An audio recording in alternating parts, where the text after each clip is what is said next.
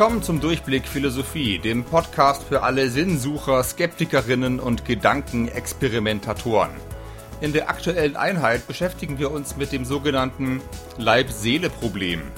Wer bin ich? Etwas Geistiges oder etwas rein Materielles?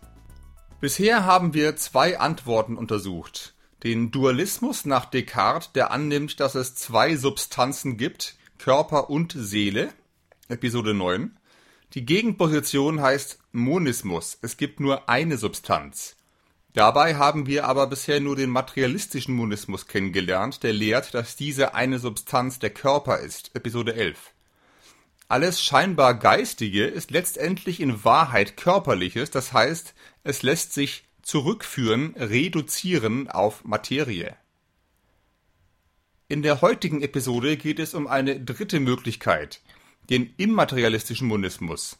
Monismus heißt wieder, es gibt nur eine Substanz, aber diesmal den Geist. Wie der materialistische Monismus, so muss auch der immaterialistische Monismus die jeweils andere Substanz ins eigene Weltbild integrieren. Das hieße, alles scheinbar Körperliche ist in Wahrheit etwas Geistiges, also vom Geist abhängig. Diese auf den ersten Blick wahrscheinlich ziemlich seltsame These hat der irische Philosoph George Berkeley vertreten, der in der Aufklärung wenige Jahrzehnte nach René Descartes gelebt hat. Barclays Philosophie gehört nicht regulär zum Lehrplan der Oberstufe in NRW. Ich will sie aber in diesem Podcast zumindest am Rande behandeln, um das Gesamtbild systematisch zu vervollständigen. Beginnen wir zunächst nochmal bei Descartes Episode 9. Dass ich jetzt gerade denke, ist sicher. Dass mein Körper existiert, ist aber nicht ganz so sicher. Wenn wir daraus jetzt wie Descartes einen Unterschied zwischen Denksubstanz und Körpersubstanz konstruieren, kriegen wir ja wieder das Problem zu erklären, wie um alles in der Welt beide Substanzen zusammenhängen sollen. Siehe Episode 10. An dieser Stelle biegt Barclay aber anders ab als der Materialist Lametrie. Wenn wir nämlich auf die Materie verzichten, verschwindet auch das dualistische Problem. Gleichzeitig behalten wir dann genau den Teil, der sicher ist, nämlich das Denken. Und wir sparen uns auch die ganzen Mühen aus Episode 12 bis 14, das Bewusstsein auf Materie zurückführen zu müssen, denn die Materie gibt es ja dann als eigene Substanz ja auch gar nicht. Es gibt also nur den Geist, die Materie gibt es überhaupt nicht.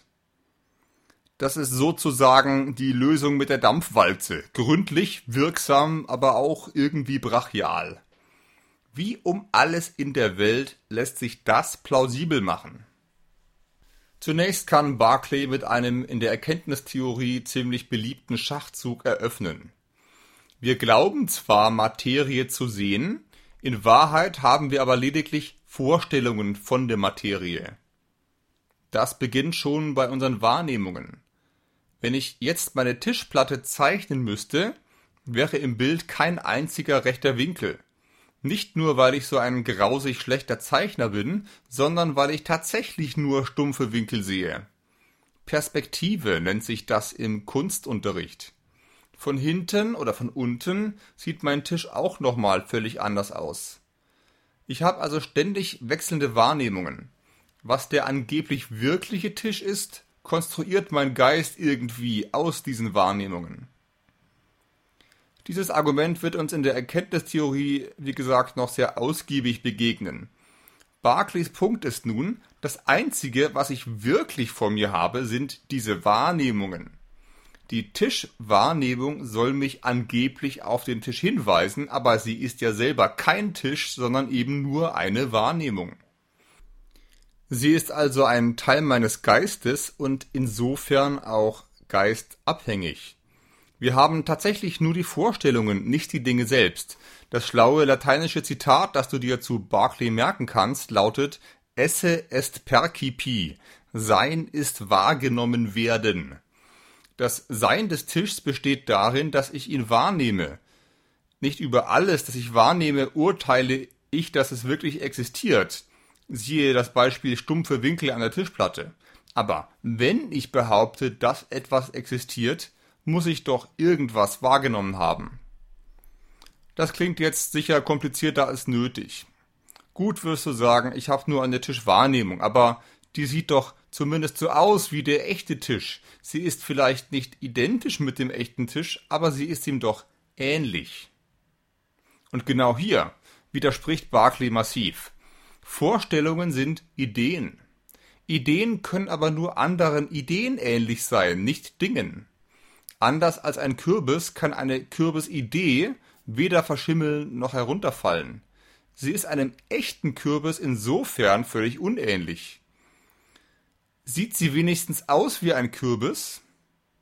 Eine unlösbare Frage. Schließlich beurteilen wir das Aussehen von Kürbissen nur anhand unserer Ideen von Kürbissen. Du kannst die Kürbisidee niemals mit einem echten Kürbis vergleichen, sondern nur mit anderen Ideen, zum Beispiel mit der Idee von Kürbismarmelade. Diese Ideen sind sich vielleicht auch tatsächlich ähnlich, aber der angeblich echte Kürbis ist doch nur etwas, das du aus deinen kürbisbezogenen Ideen konstruierst. Dann aber, meint Barclay, kann man diesen angeblich echten Kürbis zurückführen, also reduzieren auf Geistiges, nämlich auf Kürbisideen. Das klingt, als ob der echte Kürbis gar nicht existiert. Genau das will Barclay aber gerade nicht sagen. Im Gegenteil, die Kürbiswahrnehmungen sind genau das Echte am Kürbis, das auf jeden Fall existiert. Siehe Descartes, Episode 9. An der Tatsache, dass ich Kürbiswahrnehmungen habe, kann ich ja gerade nicht zweifeln. Daran, ob der Kürbis außerhalb meiner Wahrnehmung existiert, schon. Barclay zieht daraus den radikalen Schluss, dass der Kürbis eben nur als Gedachter sicher existiert wobei zu diesem Kürbis aber auch alles gehört, was ihn ausmacht. Farbe, Form, Gewicht, Geschmack und so weiter. Echter als unsere Wahrnehmung wird der Kürbis sowieso nicht. Dass der Kürbis nur in unserer Wahrnehmung existiert, bedeutet für Barclay auch nicht, dass wir uns Kürbisse nur ausdenken. Ich kann mir zwar einen Kürbis ausdenken, das führt aber nicht dazu, dass ich ihn jetzt wirklich vor mir sehe. Wie kann er also sagen, die Wirklichkeit sei geistabhängig, wenn mein Geist es nicht mal schafft, sich jetzt einen Kürbis herbeizudenken? Geschweige denn ein Mercedes S-Klasse oder wenigstens ein VW Golf. Antwort, genau das sagt Barclay gar nicht. Er unterscheidet im Bereich des Geistigen vielmehr Ideen, Ideas, und den Geist selbst, Spirit. Ideen fliegen uns sozusagen einfach zu, hier ist der Geist passiv, zum Beispiel bei Wahrnehmungen, etwa von Kürbissen. Aktiv ist der Geist, wenn er selber etwas mit diesen Ideen macht, zum Beispiel den Kürbis in der Fantasie auf acht Meter Durchmesser vergrößert, Tunnel und Zimmer hineindenkt, bis ein riesiges, freundlich grinsendes Kürbishaus entsteht, schlüsselfertig und einzugsbereit. Hier merkt der Geist aber, dass er konstruiert, dass er also selbst etwas tut. Fußnote. Auch bei Metzinger in Episode 14 war genau das die Unterscheidung von real und irreal. Der Geist merkt es, wenn er Irreales konstruiert. Diese Unterscheidung führt dann wieder zu einer Art Dualismus. Es gibt das, was empfangen wird, Ideas, und den, der empfängt und etwas damit macht, Spirit. Trotzdem handelt es sich nicht um einen Substanzdualismus wie bei Descartes, da ja sowohl Spirit als auch Ideas etwas Geistiges sind.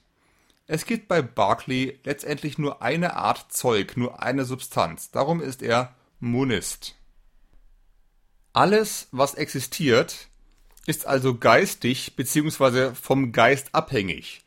Wenn du diese These immer noch schwer eingängig findest, wovon ich jetzt mal ausgehe, dann bietet dir Barclay noch ein weiteres Argument an, um dich endgültig zu entwaffnen. Es ist unter dem Namen Meisterargument in die Philosophiegeschichte eingegangen, auch wenn Barclay selbst es natürlich nicht so genannt hat. Das Argument besteht kurz gesagt darin, dass du doch bitte nur ein einziges Gegenbeispiel gegen den Immaterialismus bringen müsstest. Denke an irgendetwas, das nicht geistig ist, und Barclays These fällt zusammen wie ein Kartenhaus. Woran denkst du jetzt? Was wäre dein erster Einfall? Meiner wäre vielleicht ein Auto im Gegenverkehr. Du bleibst besser auf deiner eigenen Spur, denn dieses Auto ist sehr real und sehr unabhängig von dir und wird dir genau deswegen sehr wehtun, wenn du ihm in die Quere kommst. Das wäre nur mein Einfall. Was wäre deiner? Ein großer grauer Betonblock, der so richtig real und selbstständig in der Wirklichkeit herumsteht?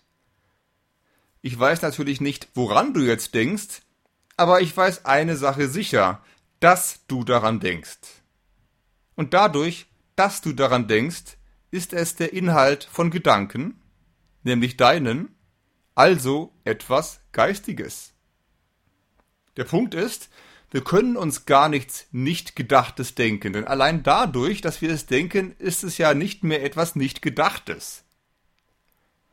So lautet in Kurzform Barclays Meisterargument für den Immaterialismus. Alles, was es gibt, ist etwas Gedachtes, existiert also im Geist. Wie stark ist dieses Argument wirklich? Aus den letzten Episoden hast du wahrscheinlich gelernt, dass wir aus dem, was wir uns vorstellen können, nicht automatisch schließen sollten, was wirklich der Fall ist.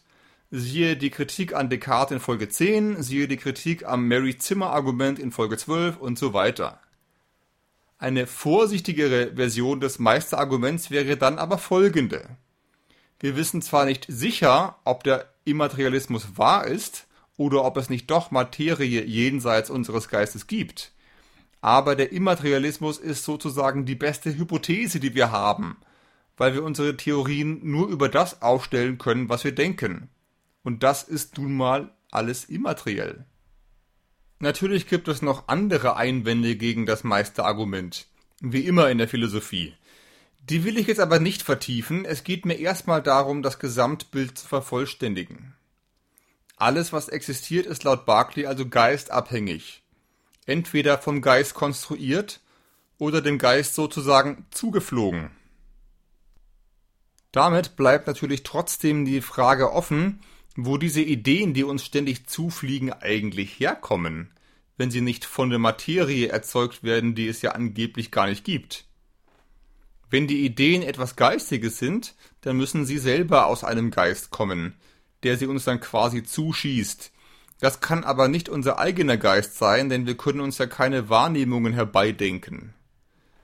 Dieser Geist, aus dem alles kommt, müsste unserem irgendwie über oder vorgeordnet sein, schließlich kann er uns ja etwas vorgeben oder eingeben. Und damit sind wir, du ahnst es, bei Gott. Barclay, von Beruf katholischer Priester, will aus seiner immaterialistischen Weltsicht tatsächlich ein Argument für die Existenz Gottes entwickeln. Nun muss man bei philosophischen Gottesbeweisen immer sehr genau hinschauen, was für einen Gott sie zu beweisen versuchen, also was sie eigentlich über den Gott, den sie beweisen sollen, konkret aussagen. Barclays Gott kommt da schon ziemlich nah an den personalen Gott des Christentums heran. Es handelt sich offensichtlich um ein Geistwesen, das denken kann, mit uns in Kontakt steht, vielfach mächtiger ist als wir und auch ein Verhältnis zur Welt hat. Wenn der Rest von Barclays Theorie überzeugend ist, handelt es sich vielleicht tatsächlich um ein Argument für Gottes Existenz. Man kann es aber auch andersherum sehen. Gott ist quasi der Lückenbüßer für die Erklärungslücke in Barclays Theorie. So sah es zum Beispiel später Georg Wilhelm Friedrich Hegel in seiner Geschichte der Philosophie. Zitat Die Inkonsequenz in diesem System, Barclays, hat wieder Gott zu übernehmen. Zitat Ende. Auch wenn wir die Frage nach Gott erstmal offen lassen, gibt es ein zweites Problem in Barclays Theorie. Wenn Dinge nur in Abhängigkeit vom Geist existieren, dann müssten sie ohne den Geist logischerweise aufhören zu existieren was uns zum berühmten Baum ohne Zuschauer bringt, der auch Barclays eigenes Beispiel war. Ich gehe im Wald spazieren und sehe dort einen Baum. Alles andere wäre auch komisch, ohne Baum kein Wald.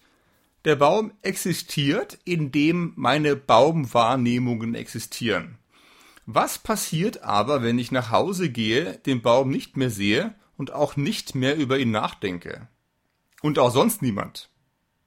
Wenn niemand mehr diesen Baum denkt, müsste er dann nicht laut Barclay aufhören zu existieren? Aber wäre das nicht extrem komisch? Eine Möglichkeit, die Barclay auch in Erwägung zieht, die Ideen kommen ja von Gott. Dann können sie, wenn ich sie nicht mehr habe, bei Gott sozusagen zwischengespeichert werden. Gott als die universale Cloud, Backup für die Existenz der Welt. Diese Antwort wäre innerhalb seines Systems auch ziemlich konsequent. Wenn du aber vorhin schon mit Hegel über Gott als Lückenbüßer gestolpert bist, dann wird dich diese Erklärung vielleicht nicht ganz zufriedenstellen. Die Lücke wird größer, ergo wird Gott auch größer. Fehler im System, Auftritt Gott. Diese Lösung ist außerdem ontologisch ziemlich aufwendig. Ich muss die Existenz Gottes annehmen, nur damit ein blöder Baum weiter existieren kann, wenn ich nach Hause gehe? Ist das noch mit Ockhams Rasiermesser vereinbar? Siehe Episode 11. Ob du dich auf diese Antwort einlassen kannst, hängt wahrscheinlich sehr stark davon ab, ob du überhaupt an einen Gott glauben kannst und wenn ja, wofür er in deinem Weltbild da ist. Eine andere Antwortmöglichkeit wäre allerdings die pragmatische. Wenn Barclay recht hat, würde sich nämlich überhaupt nichts an unserem Leben ändern. Selbst wenn der Baum weg ist, sobald ihn keiner mehr beobachtet, was macht das schon? Sobald wir ihn wirklich brauchen, um ihn zum Beispiel abzuholzen und ein Ikea-Regal draus zu bauen, ist er ja wieder da. An der uns tatsächlich erscheinenden Welt würde sich nichts ändern. Und mit der nicht erscheinenden Welt haben wir nichts zu tun. Sie erscheint uns ja nicht. Stellen wir uns also vor, Du würdest dein ganzes Leben lang durch eine riesige Filmkulisse laufen. Dein ganzes Leben ist eine Serie und du bist die unfreiwillige Hauptfigur, so wie im Film Truman Show. Kurz bevor du um die nächste Ecke biegst, rufen alle Achtung auf Position und spielen ihre Rolle, sobald du da bist. Eine merkwürdige Vorstellung, aber irgendwie auch interessant. Du bist plötzlich richtig wichtig. Viel wichtiger, als du jetzt selbst meinst und noch ganz anders als bei Lametrie. Vor allem würde es aber auch keinen Unterschied machen, solange du nicht weißt, ob es so ist. Wenn du aber nicht entscheiden kannst, ob dein Leben echt ist oder nicht, solange kannst du auch einfach weitermachen wie gehabt. In etwa so könnten wir theoretisch auch mit Barclays Metaphysik leben. Anscheinend ist es jedenfalls nicht so einfach, Struktur in ein immaterialistisches Weltbild zu kriegen.